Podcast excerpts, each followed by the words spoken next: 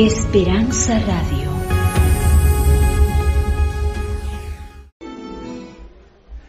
Me place mucho saludarles. Cada vez les veo más bonitas a las damas, qué preciosas. Y los varones tenemos el privilegio de sentirnos adornados por ustedes. Esta ya es, diría, la penúltima intervención en cuanto a la serie de familia. Allí ustedes encontraron el título que decía, Mi hogar, un diseño de Dios. Y colocamos ese título porque hay hogares que tienen grandes dificultades porque pareciera que no tienen el diseño de Dios en práctica, sino en la mente. Una cosa es, amados, aceptar el diseño de Dios y otra cosa es conocerlo.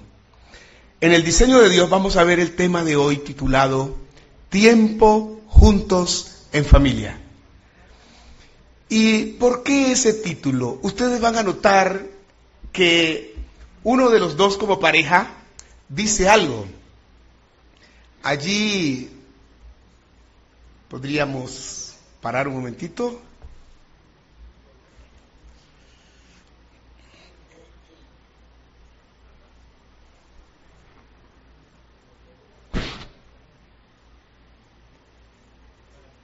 No, no va hacia adelante.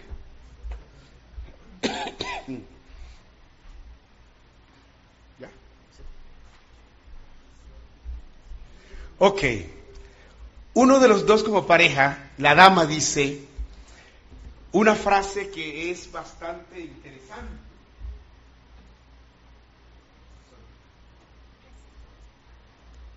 Ella dice que el tiempo junto en familia, escuchen bien, es un espacio muy complicado. Es decir, es complicado que las parejas puedan tener tiempo suficiente para cumplir ese mandamiento de Dios. ¿Por qué digo que es un mandamiento de Dios? ¿Sabe cuál fue el primer mandamiento de Dios? En Génesis. El primer no de Dios. No es bueno que el hombre esté solo. De hecho, que la mujer esté sola. De hecho, que los hijos estén solos. La soledad, es lo que Satanás aprovechó para hacer de Eva lo que Satanás quiso hacer. Y eso hace actualmente en nuestras familias. Y el caballero responde para la familia moderna. Pero una familia tradicional saca tiempo para su familia.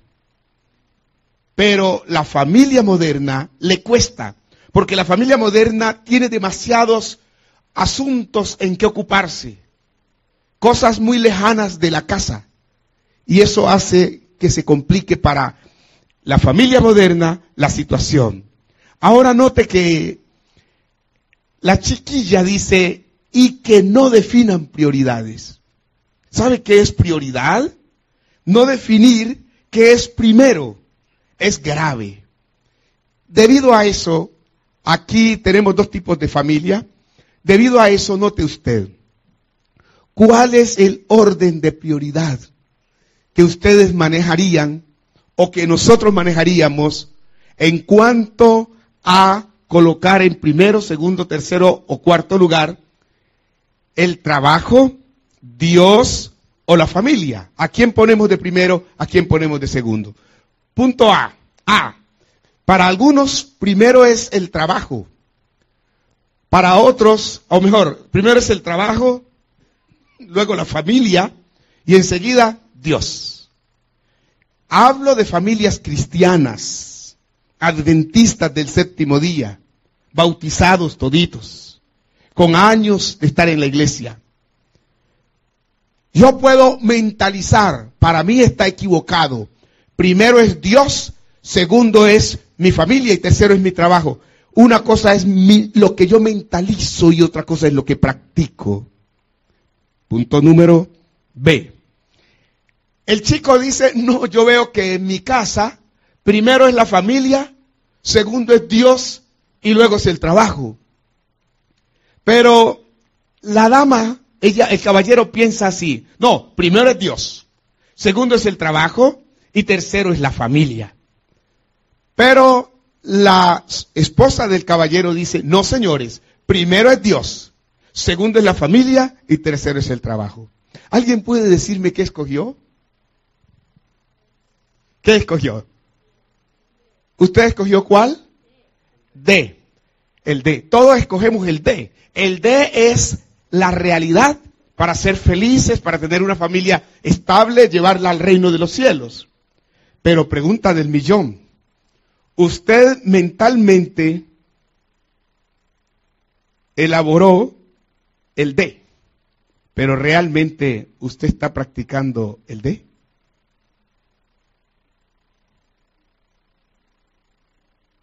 Si no lo está practicando, por esa causa tiene el hogar grandes dificultades. Miremos una familia. Esta familia aquí la vamos a llamar tradicional. Ya usted entiende que una familia tradicional es una familia que viene heredando valores muy positivos y los pone en práctica en su hogar, sobre todo valores cristianos. Esta familia también practica lo que ustedes están diciendo. Ella practica el D. ¿Por qué practica el D? Porque ella sí tiene tiempo para su familia. Y como tiene tiempo para su familia, primero es Dios, segundo es su familia y tercero es el trabajo. Es una familia estable, equilibrada.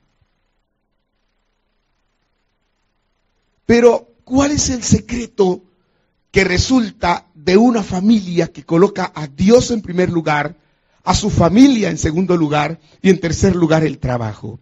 Primero, dice que se fortalecen los lazos familiares, los lazos afectivos, los lazos recreativos, los, ratos sociales son maravillosos. Se disfruta de una familia muy estable cuando Dios está en primer lugar y la familia está cerquita de Dios. Pero cuando es el trabajo el que está cerquita de Dios y no la familia, usted va con dolores de cabeza al lugar de su trabajo. Punto número dos.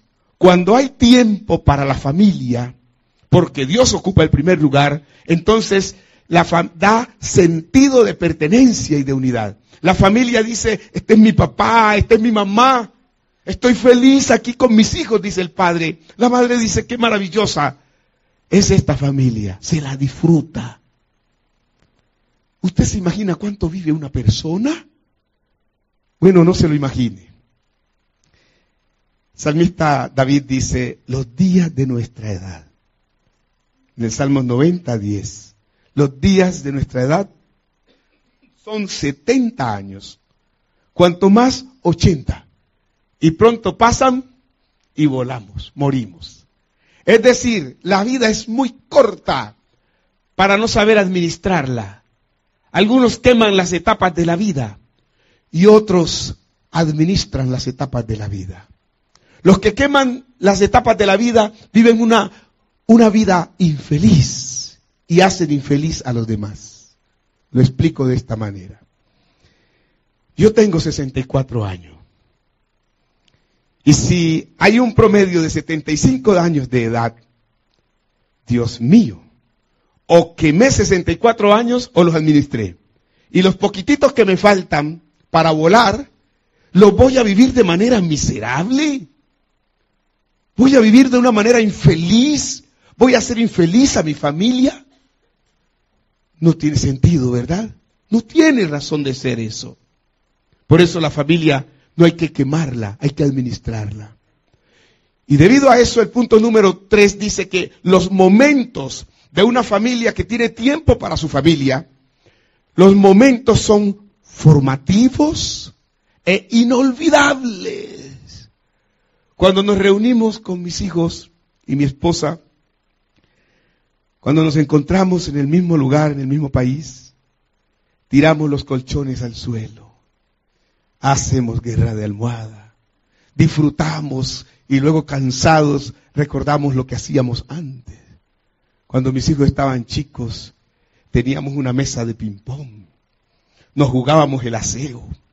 Correteábamos, jugábamos con agua. Muchas cosas tan maravillosas. Ellos recuerdan. Teníamos una diana para dar en el blanco y teníamos unos dardos. Recuerdo que teníamos unos juegos de carta que se llama solo uno. Jugábamos ruta. Todas esas cosas mis hijos ya se fueron. A mí no me duele que se hayan ido, porque me los disfruté cuando los tenía en casa. Y sabe, da sentido de pertenencia. Son momentos formativos y son inolvidables. Ahora, ¿qué era lo que hacía que las familias que manejaban esto que estoy diciendo de tradicionales disfrutaban? Ustedes ven aquí esta familia. Una familia aquí contentita, están cerquita todos. ¿Saben? La tecnología de esa época era una chimenea. Y la chimenea produce calor. Y en tiempos de verano, o mejor, o en tiempos de, de frío, todos corren hacia donde está el calorcito se acurrucan allí, se juntan allí. Eso es, la chimenea tiene un significado, unir familia. Ahora la chimenea sacó el fuego de, que tenía dentro y está quemando a la gente y la gente sale corriendo del hogar. Qué triste, ¿no? Otra cosita tan interesante que teníamos las familias tradicionales era un televisor blanco y negro de algún radio de esos eh, de pilas, esos viejos radios de tubos. Esa era nuestra tecnología de la época. También contábamos con que la familia era el refugio. A la primera persona a quien nuestros hijitos consultaban era sus padres. Y más aún, existía el culto en la mañana y el culto en la tarde. Existían cosas tan bonitas como el padre era el que trabajaba en fuera de la casa, en una empresa, en una fábrica. Hoy se dice, que las mujeres no trabajan cuando están en la casa. Qué mentalidad tan pobre. Si le preguntamos a una mujer, trabaja más dentro de la casa que fuera de la casa. Contrate una empleada que barra, trapee, que sacuda la ropa, la, la, casa, que lave la ropa, que lo cocine, que, que, arregle la casa, que haga una cantidad de mil montones de cosas, usted se va a dar cuenta que le toca, le toca pagar carito. Y la señora trabaja gratis. Y en la desconsideración nuestra, no, ellas no sirven para nada. Pero Dios está tomando notas de esas maneras de pensar. El padre trabajaba fuera y la madre trabajaba en el hogar. Los hijos tenían compañía siempre. Existían los relatos, las historias de valores. Valores como el respeto.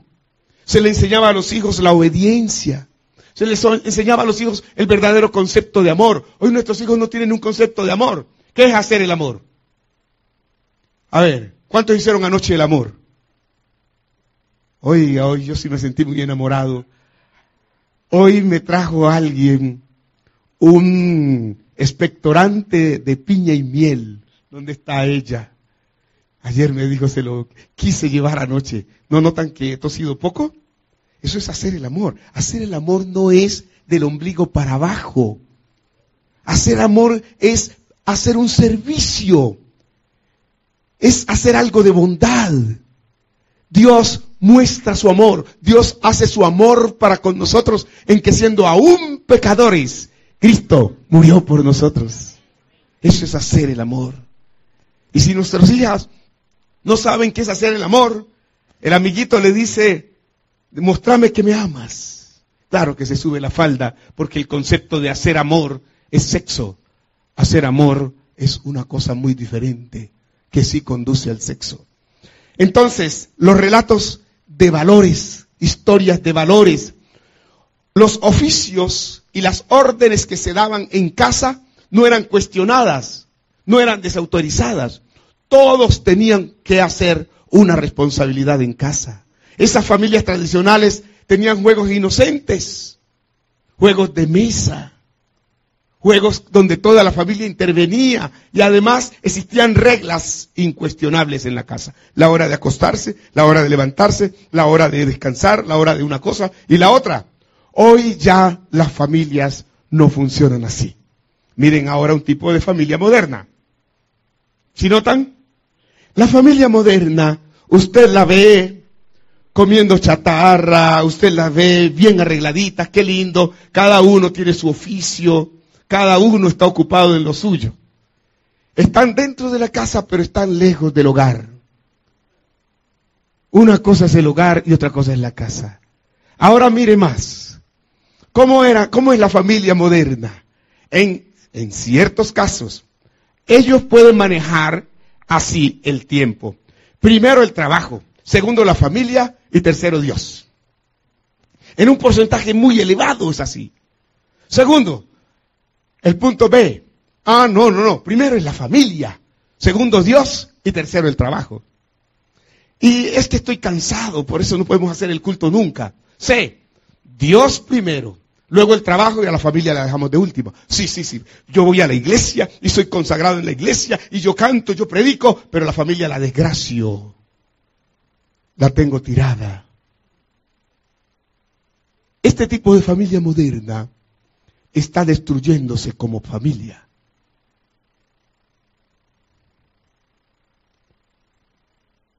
Y como resultado, número uno, los vínculos afectivos se tornan difíciles. Me cuesta amar a mis hijos, mis hijos les cuesta darle amor a papá, darle amor a mamá. Los esposos se maltratan como resultado de colocar a la familia siempre por encima. Hay que trabajar. Primero hay que, hay que hacer para, hay que hacer para pagar los bills, hay que hacer para pagar eh, esto, los servicios, hay que hacer duro para pagar el arrendamiento y cantidades de cosas. Y la familia queda botada. Pero ahora vamos a ver los resultados. Número uno, los vínculos afectivos van bajando. Número dos, la, la brecha generacional se torna evidente. Me cuesta entender a mis hijos, a mis hijos les cuesta entender a papá, me cuesta entender a mi esposa, mi esposa se vuelve mi rival. Y en la casa somos lo que dice San Lucas capítulo 12, 51, 52 y 53. De aquí en adelante cinco estarán en una familia. Tres contra dos. El padre contra la madre, la madre contra la suegra. Es decir, un desorden emocional que el lugar del mundo más feliz, por encima incluso de cualquier otro lugar, debiera ser el hogar. Ahora, la familia, cuando no tienen tiempo para la familia, la familia tiende a la desintegración temprana. ¿Qué es la desintegración temprana? Me divorcio, me separo, me voy. Y los hijos, no quiero estar en esta casa, Prefiero estar con mis amigas, prefiero estar con mis amigos afuera. Cojo mi cuarto y me encierro y vivo acá solito en mi cuarto. Y coloco un letrero que diga, no interrumpa. Este es el tipo de familia moderna. Mírenla, aquí está. Como no tienen tiempo, cada uno es como antiguamente cuando íbamos a comprar una docena de huevos, era en canasticas, ¿recuerdan? Y los huevos se, tropezaban el uno con el otro, se caloreaban. Pero hoy en día ya no, usted puede comprar una docena de huevos y los tira por allá y no le pasa nada, porque cada uno está en su cuartico aparte. ¿Y qué hay dentro del cuartico? Mire esto. La familia moderna, una alcoba particular para cada hijo, para cada, incluso hay esposos que el uno duerme en una alcoba, el otro en otra alcoba. Eso es hacerle ridículo a Dios. Dios se avergüenza mucho, porque Dios tenía fe de que tú te ibas a casar, ibas a formar una familia estable, digna, una familia para la eternidad, que el mejor mire, Dios creó la familia con el propósito de que fueses feliz. Una alcoba particular, cada uno su aparato tecnológico. Ahora lo miramos. amistades virtuales, culto por si las dudas a la iglesia. Culto opcional, por si las dudas, en la casa. Padre y madre fuera de la casa. Los dos tienen que trabajar. El diablo nos ha cogido de tal manera que el consumismo no nos da tiempo, respiro ni para nosotros mismos invertir en nosotros mismos. Padre y madre fuera de la casa. Cada quien elige lo que quiera ver, cada quien elige lo que quiere oír, cada quien elige para dónde quiera ir, cada quien elige lo que quiera. Una anarquía familiar, a sin gobierno. Papá, no te metas en mi vida. Déjame ser lo que yo soy y punto. No entres a mi cuarto. Respeta mi celular. Porque nuestros hijos hoy en día, ellos quieren derechos. Tengo el derecho a descansar. Tengo el derecho a no hacer oficio. Tengo el derecho a, decidir lo que yo quiera. Pero no tengo deberes en la casa. No me pongan obligaciones. Si notan, los muchachos modernos reclaman derechos. Y tienen papá y mamá de bolsillo, pero no del corazón. A eso se debe que se esté desgastando la familia. Cada quien elige lo que quiere ver, lo que quiere hacer. Oficios condicionales. Y por eso usted ve que su, su esposa se le envejece rápido, está estresada, se le arruga rápido, se le salen estrías. ¿Por qué? Porque es peor que la esclava de la casa. Y nosotros bien sabrosos, con nuestros hijos disfrutando. Pero eso ocurre en algunos hogares, porque en otros hogares las cargas se reparten. Eso fue lo que quiso Dios que se hiciera. No que la mujer fuese ayuda idónea para todos, sino que todos sean ayuda idónea, como los tres mosqueteros, uno para todos y todos para uno. Así debiera ser. Es que no es que la Biblia dice. La Biblia dice que Dios hizo ayuda idónea para el hombre. Es verdad. Pero ¿quién escribió? ¿Una mujer o un hombre? Un hombre. Y si hubiese sido la mujer de, Moisés que hubiese escrito, ¿cómo diría? Que el hombre es ayuda idónea a la mujer. Eso es lo que quiere decir el, el, original eh, hebreo, ¿sabe? Eso es lo que quiere decir. No hay esclavas en la casa. Hay cooperadores en el hogar. Y más todavía, juegos hoy en día tienen que ser excitantes, que inclusive exciten a la masturbación y a muchas otras cosas. Juegos que se llaman extremos. Antes no, los juegos eran apacibles. Juegos que cojan el carácter y lo, lo devoren, lo destrocen. Valores sin principios. Hay valores por circunstancias y hay valores por principio. Cuando son principios no cambian, soy honesto, así me muera. Cuando son valores en circunstancias, no, yo aprovecho la oportunidad. Ese tipo de familia tiene en su cuarto lo que quiere tener, lo que quiere tener, cada uno vive su vida como quiera, tiene su cuarto decorado con afiches de cualquier clase, coloca el letrero allí, no me interrumpa, yo quiero vivir solo y aparte, y yo tengo mis videojuegos, y yo vivo mi vida como quiera, y nadie se meta en mi hogar. Este es el mundo familiar que usted, querida futura madre y querido futuro padre, tendrá que enfrentar, y será peor. Y este es el hogar que hoy en día las familias están enfrentando dolorosamente. ¿Cómo es posible que para mí sea más amable la gente de afuera que la gente de mi hogar? No hay posibilidad. Muy bien, aquí vemos una familia, áreas que la familia demanda. ¿Qué necesita una familia? Y eso necesita tiempo. Y para que haya tiempo, una familia demanda por lo menos ocho cosas.